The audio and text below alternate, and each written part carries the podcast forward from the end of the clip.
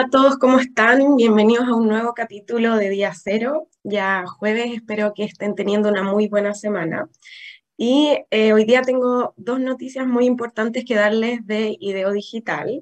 La primera es que en unos días más, el 18 de junio, va a comenzar eh, nuestro programa de formación docentes para el siglo XXI, que es un programa de formación que preparamos para docentes de cualquier especialidad de educación básica que quieran em, introducirse al mundo de las ciencias de la computación, que quieren empezar a aprender esta disciplina y también em, adquirir herramientas nuevas para em, también enseñarles lo que ellos están aprendiendo a sus alumnos en la escuela.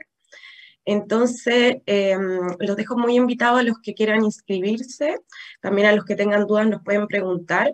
Y em, vamos a tener dos fechas, va a ser el mismo programa, pero van a ser dos fechas diferentes eh, porque em, queremos que la mayoría de ustedes puedan participar. Entonces uno va a partir el 18 de mayo y el otro va a partir el 1 de junio. Y cada programa dura eh, nueve horas en total y se distribuyen en tres jornadas de tres horas. Y em, quienes completen obviamente el programa al final van a obtener una certificación. Entonces, em, estamos muy contentos de, de, poder darles esta oportunidad. También mencionar que el programa de formación es gratuito, así que em, los que estén ahí pensando en, actualizar sus conocimientos, em, los invito a participar es muy importante que, mm, que, esto sea para cualquier asignatura y no solo tecnología, porque como saben, las ciencias de la computación es una asignatura transversal que puede entregar herramientas fundamentalmente en todas las asignaturas y potenciar el conocimiento de las otras asignaturas. Así que em, los dejo muy invitados y em, ojalá se inscriban todos, son cupos limitados, así que eh, apúrense. Y en otros temas, eh, también subimos a nuestra página web, en la parte de recursos digitales, la evaluación de impacto de la instalación de, del piloto el año pasado. Y bueno, como ustedes saben, nosotros, eh, nuestra idea es poder dejar instaladas eh, las habilidades de ciencia de la computación en el ecosistema una vez que Ideo Digital termine o evolucione, porque es un proyecto pensado a cinco años. Entonces, para nosotros es muy importante que el proyecto tenga sustentabilidad y que nosotros vayamos midiendo año a año el impacto real que nosotros vamos generando en la comunidad. Y esto nos permite a nosotros crecer, nos permite generar también eh, mejor contenido y darnos cuenta eh, de los desafíos que hay actualmente en el sistema para que eh, en un largo plazo ojalá esto se convierta en una política pública y todos los niños de, nuestro país puedan acceder al conocimiento de esta disciplina que es muy importante para entender dónde estamos parados y para dónde va nuestra sociedad. Y em, vamos a ir a la pausa y después vamos con la entrevista del día de hoy, que tenemos una docente en ciencias de la computación, así que no se lo pierdan y los esperamos. Te invitamos a conocer el destacado rol central de la educación técnica profesional en Chile, sus innovaciones, desarrollos y el importante impacto que genera en las personas y los territorios. Cada jueves, 17 horas, junto a Elizabeth Zapata, solo en divoxradio.com.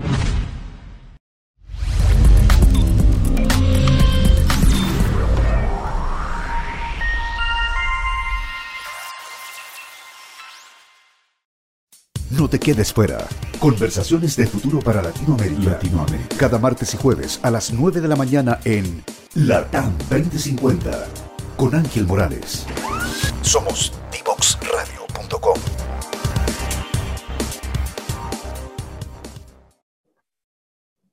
Hola a todos, bienvenidos de vuelta aquí a Día Cero y eh, quiero presentarle a nuestra invitada del día de hoy, qué mejor que em, escuchar lo que es IDEO Digital o las experiencias de nuestros beneficiarios. Em, hoy día tenemos a Valentina Arevalo, ella es profesora de tecnología y de arte, y eh, ella participó en el Train de Trainers, que es el entrenamiento a, facilitadores, así que, hola Vale, ¿cómo estás? Hola Belén, ¿cómo estás? Muy bien, muchas gracias por estar aquí, y eh, quiero partir con la primera Sí, la Vale participa eh, en muchos de, nuestros videos de marketing, todos, la invitamos a todos porque es una gran amiga de, de CODEA finalmente. Te quería preguntar cómo fue para ti la experiencia de estar en IDEO, IDEO Digital y de entrenarte en ciencias de la computación. Eh, bueno, fue una súper buena experiencia participar y estar todavía participando con IDEO Digital, porque, mira, yo ya venía en el camino de estar enseñando ciencia de la computación, pero de forma muy autodidacta.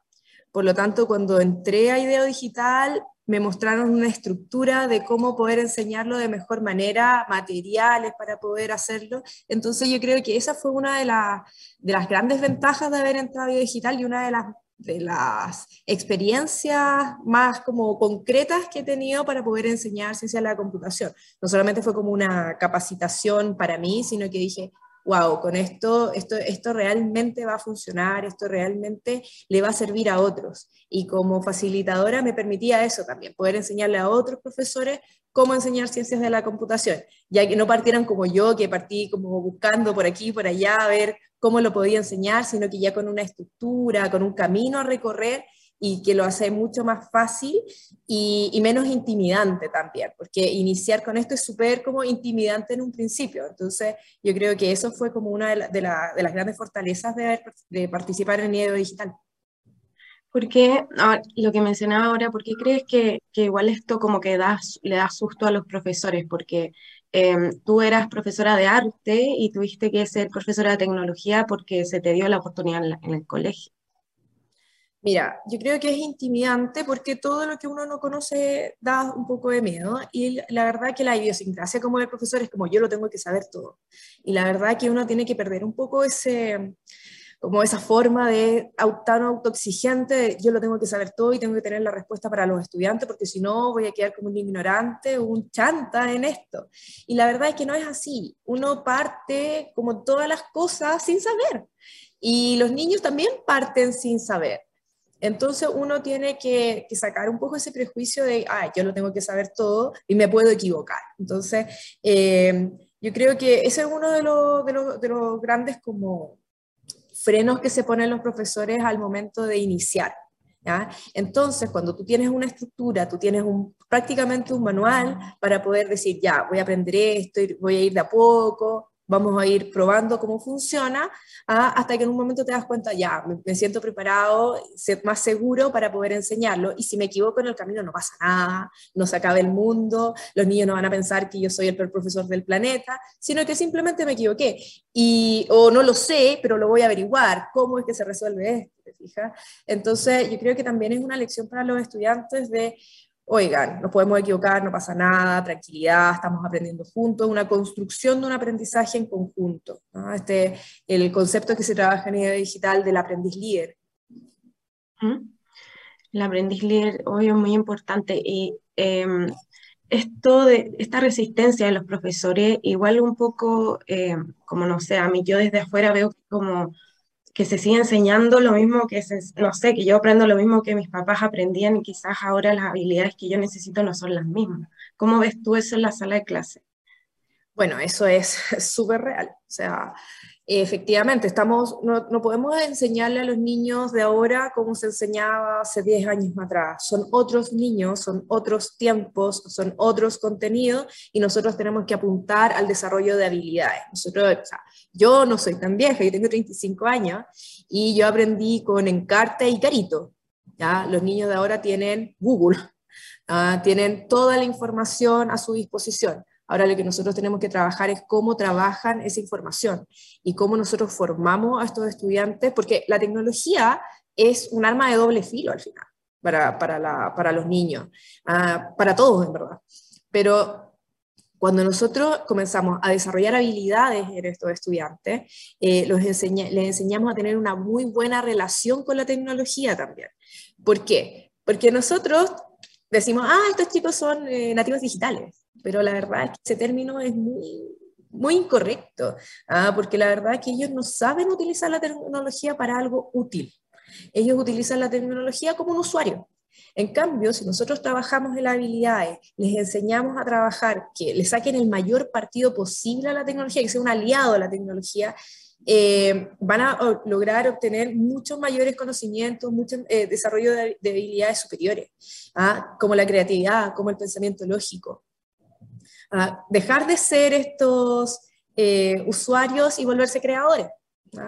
Entonces, yo creo que nosotros tenemos que apuntar al desarrollo de habilidades y a la, a la alfabetización digital y a formar ciudadanos digitales ciudadanos digitales que sean eh, responsables, eh, que sean éticos para poder trabajar con tecnología y que tengan una buena relación, tengan una relación saludable con la tecnología. Esta cuestión de estar todo el día así pegados con el celular no es saludable para nadie y creo que todos en cierta manera estamos un poco adictos a esto. Pero por lo mismo tenemos que educarlos desde los más chiquititos para que puedan tener una muy buena relación con la tecnología. ¿Cuándo introducir un teléfono? ¿De qué manera introducirlo? ¿Por qué el papá va, le pasa el celular? Si cuando está aburrido, ya tómalo, tómalo, ¿para qué?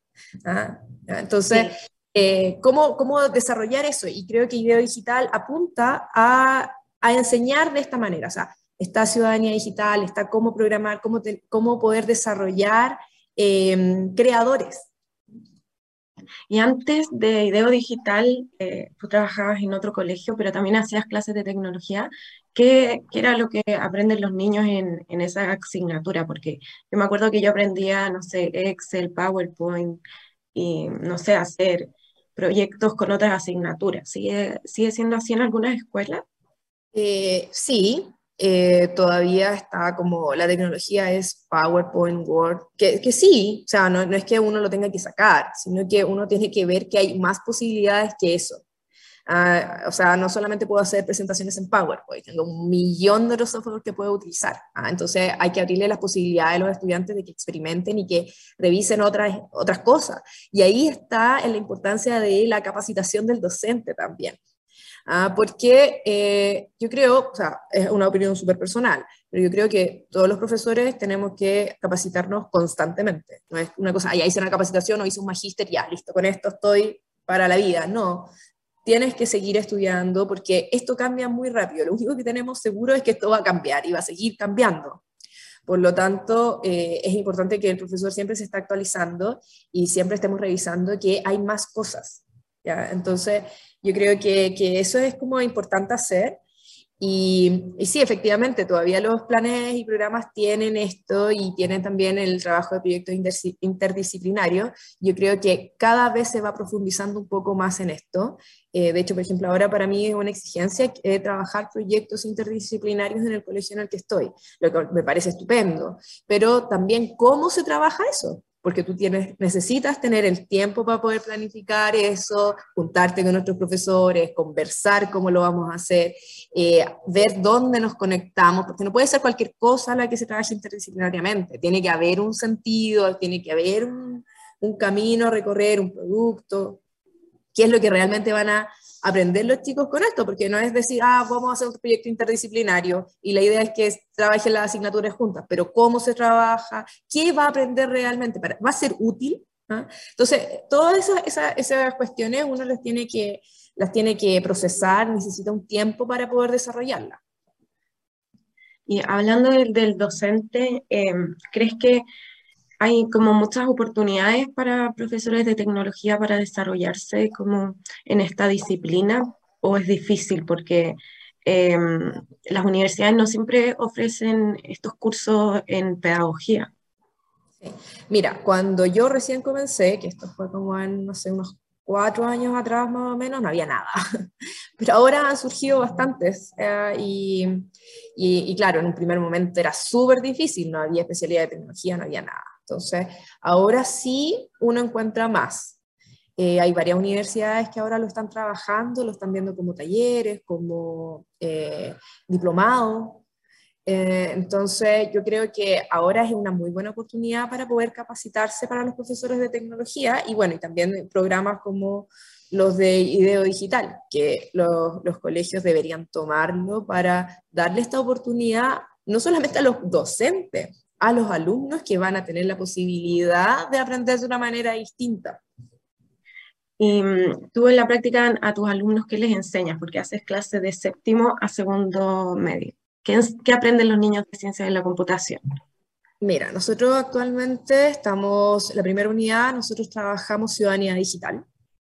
Eh, dependiendo el nivel, fue como la temática que abordamos. Se vio ciudadanía digital como en, su gran espectro, pero luego nos quedamos con algo para desarrollar y que los estudiantes pudieran desarrollar algo de, esto. Eh, se vio brecha digital, por ejemplo, eh, criterios de búsqueda de información, cómo ser responsable al momento de hacer trabajo, por ejemplo, que es algo que los chicos, así como haciendo esta autocrítica de repente, el copiar, pegar, cómo lo hacían, hicieron varios productos al respecto, porque uno dice, ya, vamos a trabajar este concepto, pero también tenemos que trabajar con qué software lo vamos a hacer, con qué, cuál va a ser la herramienta tecnológica con la que vamos a presentar este trabajo, cómo lo vamos a comunicar. Entonces trabajan también video, infografías, presentaciones, distintos tipos de, software para poder comunicar esta, este contenido de, ciudadanía digital. Luego, esta segunda unidad estamos trabajando con Code. Ya estamos trabajando pensamiento computacional, ciencia de la computación están programando, están trabajando con eh, actividades conectadas y actividades desconectadas. las actividades desconectadas siempre van antes de introducir algún concepto de ciencias de la computación, como por ejemplo algoritmo. Entonces se trabaja la actividad desconectada para luego irnos a trabajar una actividad conectada de code. Y, estoy con los más chicos, con los más grandes estamos ya trabajando con proyectos, con metodología de design thinking, para desarrollar proyectos que sean útiles para su comunidad eh, y que estén alineados con los objetivos de desarrollo sostenible. Perfecto. ¿Y qué, qué habilidades eh, eh, crees que les entrega a los niños, aparte de, las, obviamente van a tener mayor conocimiento de, de, lo digital, pero qué otras habilidades desarrollan ellos eh, con la ciencia de la computación? Porque esta puede ser un, una asignatura eh, transversal, como decía antes. Mira, son muchas, son muchas las porque, bueno, las primeras ya, de contenido, sí, ok, trabajamos algoritmos, trabajan conceptos de ciencia de la computación, pero también aplican otra parte que es la más actitudinal, eh, que es, por ejemplo, tolerancia a la frustración. Eh, también cómo comunicarse entre sí, como, por ejemplo, cuando trabajan en pareja. Eh, el trabajo en pareja es complejo también, porque siempre hay uno que tiene que ceder o el otro que se tiene que acomodar a este trabajo en pareja, cómo se tratan. Y eso es algo que es súper importante actualmente los estudiantes están, ya hemos visto, hacia nivel nacional, con un nivel de agresividad complejo. Eh, producto de la pandemia, producto de, estrés, de, no sé, yo creo que son muchos factores los que se vieron involucrados en esto. Por lo tanto, es súper importante trabajar con los estudiantes la parte actitudinal, de cómo se comunican, cómo nos tratamos entre nosotros. Entonces, yo creo que esa es una, una habilidad que también podemos desarrollar aprendiendo code. Sí, sin duda lo de la agresividad ha sido un tema muy, muy relevante y que creo que con más ciudadanía digital, con más habilidades podríamos trabajarlo mejor. Oye, vale, eh, ahora quiero ir a nuestra sección que se llama Yo Recomiendo, para que tú nos recomiendes em, algo para seguir eh, profundizando nuestro conocimiento. Mira, eh, yo estaba pensando cuando qué podría ser. Y hay un autor coreano-alemán que, me gusta que habla sobre la sociedad del cansancio. Cómo, cómo nos planteamos como sociedad, qué tipo de sociedad nosotros queremos y esta autoexigencia que nosotros nos imponemos pensando que eso es éxito. ¿ya? Para poder pensar en cómo, qué sociedades más saludables podemos tener. Por lo mismo esto de ciudadanía digital, cómo podemos ser mejores, mejores personas, eh, tanto en la vida diaria como en la vida online. Yo creo que eso es algo que, que todos debemos reflexionar. Cómo nos movemos en los trabajos, qué tipo de trabajo queremos. O sea, hay eh, ofertas de trabajo que te dicen, eh, tiene que tener como alta tolerancia al estrés, una como trabajo bajo presión. Ese trabajo, eso no es saludable para nadie. Entonces son cosas que nosotros deberíamos ir como sacando, ojalá que mi espacio de trabajo sea lo más agradable posible para yo poder tener un mejor desempeño y una mejor salud mental. Lo mismo para ambientes dentro de los colegios. O sea, nosotros necesitamos trabajar mejor salud mental para todo. Eh, y también quiero recomendarle a los docentes que ingresen a la página de IDEO Digital y al currículum, porque ahí también se encuentran eh, los programas de Aprendo a Programar porque son una muy buena guía para que puedan iniciar en esto, porque ahí van a ver que está la planificación clase a clase, súper bien documentada, con todo para que ellos puedan trabajar y no tengan que estar así pensando, ¿cómo lo voy a construir? ¿Cómo lo voy a hacer? Está hecho. Aquí no hay que inventar la rueda. Hay material para hacerlo, hay que atreverse. Y yo creo que ese es un mensaje que yo les doy a mis colegas eh, de tecnología, que lo intenten. O sea, no hay que tenerle miedo a esto y, y lanzarse nomás. Hay que, hay que hacerlo. yo, lo, yo lo pude hacer, cualquiera lo puede hacer. Yo venía de arte, venía de otro lado. Ah, todos lo podemos hacer, todos podemos aprender. Oh, que la vale muy seca, pero es verdad lo que dice y aparte nos dejó una tremenda reflexión que yo creo que para todos eh, nos sirve, especialmente después de la pandemia donde todos tuvimos que, no sé, repensar toda la, toda la vida. Todo. Así que vale, muchas gracias por estar con nosotros, por apoyarnos en todo y, muchas gracias. gracias a ti, espero que nos volvamos a ver pronto. Eh, eh, gracias por la entrevista y nos vemos. Gracias. Y a usted muchas gracias por estar aquí con nosotros. Fue un tremendo capítulo y los dejo invitados a nuestro siguiente capítulo la próxima semana y que nos sigan en nuestras redes sociales. Nos pueden buscar como Ideo Digital y también pueden seguir eh, las redes sociales de la radio, divoxradio.com y eh, ver todos los programas que tiene. Y nos vemos la próxima semana. Muchas gracias.